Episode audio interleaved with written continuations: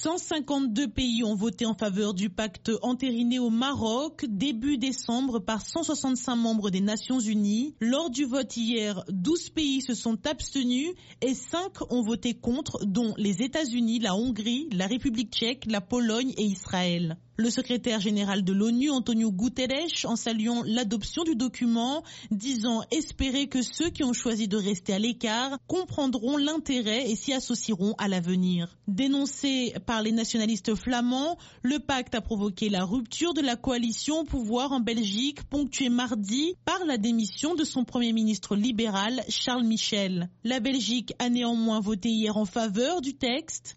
La Hongrie a une nouvelle fois dénoncé une grave erreur et brandi la menace de flux massifs de migrants. Le nouveau gouvernement brésilien, qui entre en fonction en janvier, a annoncé qu'il allait se dissocier de ce texte. Cependant, le pacte mondial pour les migrations, premier du genre et non contraignant, il a été confirmé le 10 décembre à Marrakech et prône l'interdiction des détentions arbitraires et n'autorise les arrestations qu'en dernier recours.